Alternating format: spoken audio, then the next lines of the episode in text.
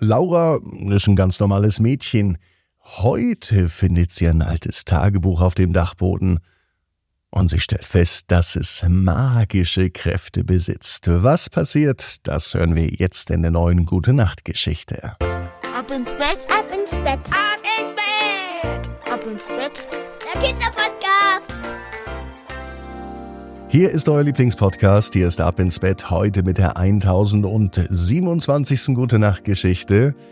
Ich bin Marco und ich freue mich jetzt auf das Recken und Strecken. Nehmt die Arme und die Beine, die Hände und die Füße und reckt und streckt alles so weit weg vom Körper, wie es nur geht. Macht euch ganz, ganz lang und spannt jeden Muskel im Körper an.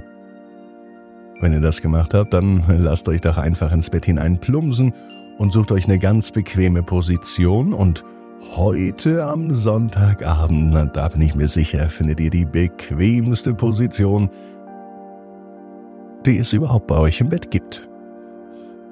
Hier ist die 1027. Gute Nacht Geschichte für Sonntagabend, den 18. Juni. Laura und das verzauberte Tagebuch.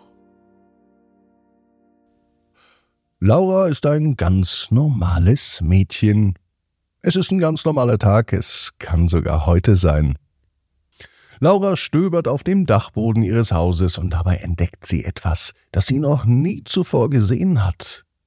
Ein ziemlich verstaubtes Tagebuch. Als sie es öffnet, beginnt es magisch zu leuchten. Laura ahnt noch gar nicht, dass sie bald in fantastische Abenteuer eintauchen wird, die das Leben ihrer Freunde und ihr eigenes Leben so richtig verändern werden. Laura beginnt das Tagebuch zu lesen und sie stellt fest, dass es die Geschichten einer geheimnisvollen Autorin namens Emily enthält.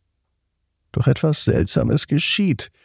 Jedes Mal, wenn Laura eine Geschichte liest, findet sie sich plötzlich in der Welt der Geschichte wieder. Das Tagebuch hat die Kraft, Laura dorthin zu transportieren und sie zu einer Teilnehmerin der Abenteuer von Emily zu machen. Einfach so. In der ersten Geschichte taucht Laura in ein magisches Königreich ein.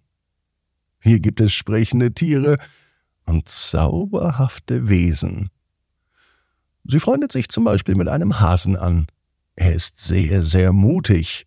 Sein Name ist Floppy.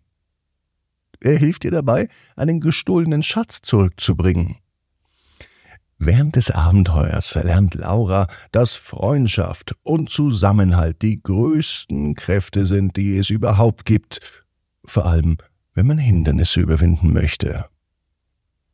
Als sie weiterblättert, in der nächsten Geschichte landet, reist Laura in die Vergangenheit. Sie war Teil einer Gruppe von Kindern, die sich gemeinsam für Freiheit einsetzen. Laura entdeckt, dass sie den Mut hat und auch ihre Stimme erheben kann, um für das einzustehen, was ihr wirklich wichtig ist und was sie wirklich glaubt. In der letzten Geschichte findet sich Laura dann in der Welt der Fantasie wieder, in der sie mit Feen und Einhörnern sprechen kann.